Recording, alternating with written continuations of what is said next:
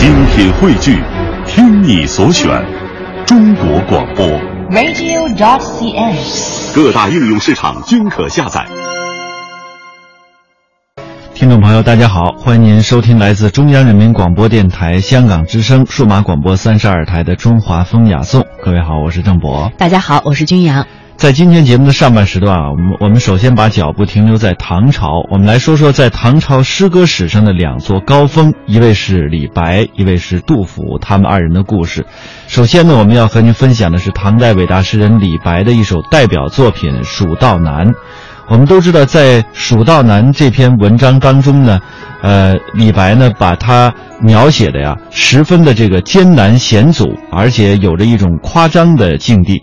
那么这首诗究竟它的创作背景是如何的呢？诗中是否还深藏着一些鲜为人知的创作意图呢？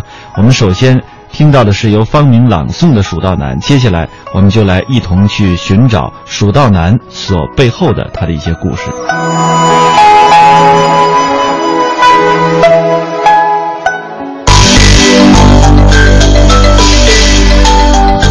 讲中华文化精髓，道华夏文明内涵，分析历史与现实的源流传承，洞悉哲理背后的人生。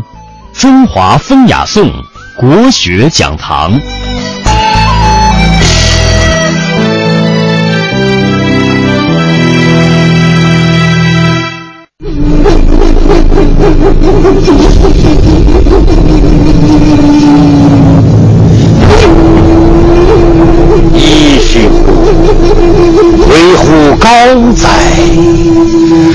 蜀道之难，难于上青天。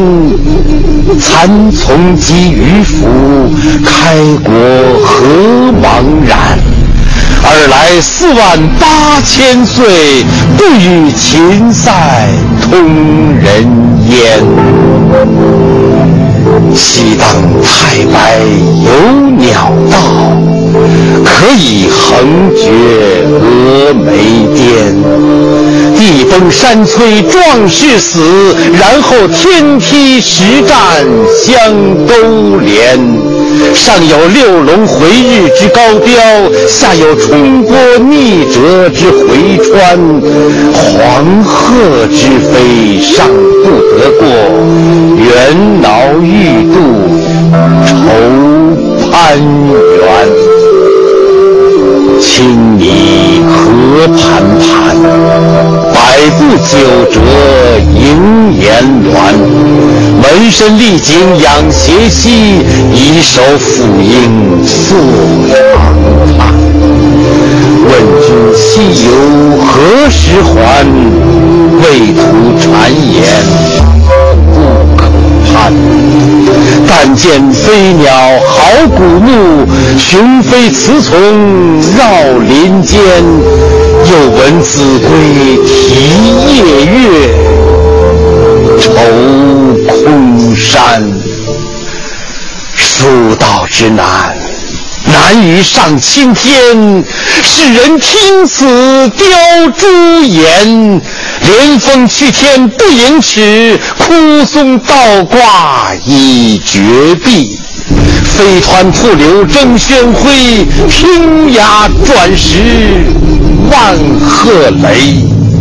其贤也如此，见而远道之人，胡为乎来哉？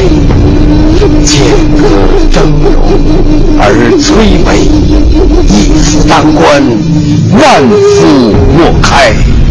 所守或匪亲，化为狼与豺。招避猛虎，西避长蛇，磨牙吮血，杀人如麻。锦城虽云乐，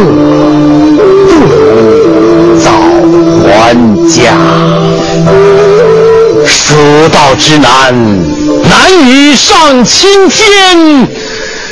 侧身西望，长子街。古时候，蜀道多是栈道的形式，而蜀地本来又多是山路，人一旦上了这蜀道，便寸步难行了。关于《蜀道难》这首诗的写作背景，从唐代开始，人们就有着多种猜测。有一种说法是，这首诗是李白为好友房管、杜甫所作，他为二人的命运担忧，希望他们早日离开四川，免遭剑南节度使严武的毒手而作。而另外一种说法是，此诗是为躲避安史之乱逃亡到四川的唐玄宗李隆基而作，为的是规劝他返回长安，以免受到地方军阀的挟制。其实，据考证，这首诗最早见录于唐代诗人殷潘所编写的《和岳英灵集》，该书编写完成的时间是唐玄宗天宝十二年。那么，我们由此可以推断，李白的这首诗写作年代。最迟也应该在《和岳英灵集》编成之前，而那时安史之乱尚未发生，唐玄宗安居长安，房管、杜甫也都还未入川，所以上面提到的两种猜测明显是错误的。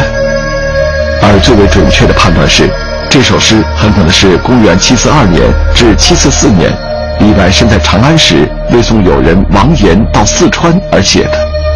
目的是为了规劝王岩不要激流蜀地，早日回到长安。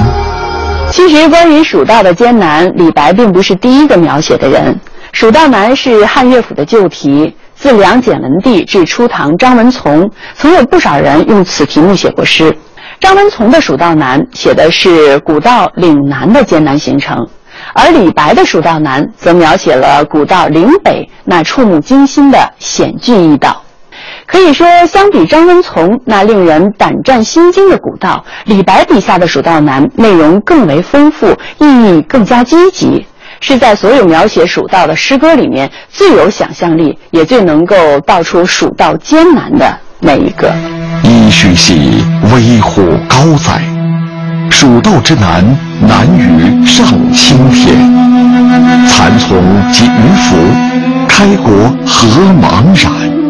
二来四万八千岁，不与秦塞通人烟。诗篇的第一部分主要描写了开辟道路的艰难。李白从蚕丛、鱼凫开国的古老传说开始，追溯了蜀秦隔绝、不相交通的漫长历史，用武丁开山的神话点染了神奇色彩。据说当年秦惠王时，蜀王部下有五个大力士。称为武丁力士，于是秦惠王送给蜀王五个美女，蜀王命武丁力士移开山路迎娶美女，在回家路上见一条大蛇窜入山洞，武丁力士上前拉住蛇尾，用力往外拖，忽然山岭崩塌，压死了武丁力士，秦国的五个美女都奔上山去，化为石人，自那以后，蜀山中就裂开了一条小路。将秦蜀两地勾连起来，李白用这个神话写出了他“地崩山摧壮士死，然后天梯石栈相勾连”的诗句，从而道出了蜀道的来之不易。而《蜀道难》中的奇，也先骑在了这神幻的蜀地传说中。诗歌的第二部分主要写了跋涉蜀道的艰难。传说太阳神每天早上赶着六架龙车在空中来回来去的跑，这才有了日升日落。而在李白的这首《蜀道难》里，有这样的一句：“上有六龙回日之高标。”在李白看来，这蜀山高的，竟连太阳神的神龙到了这里，也只能够迂回而过了。用这样的夸张和比喻，也可以说是李白诗中最奇的地方。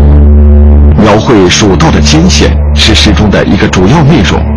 虽然为了劝说友人，他极力夸张，描绘了蜀道的艰险恐怖，但对祖国山河的热爱，又使他不由自主地对笔下的蜀道倾注了饱满的热情，写出了他的突兀、峥嵘、强悍和不可凌越的磅礴气势。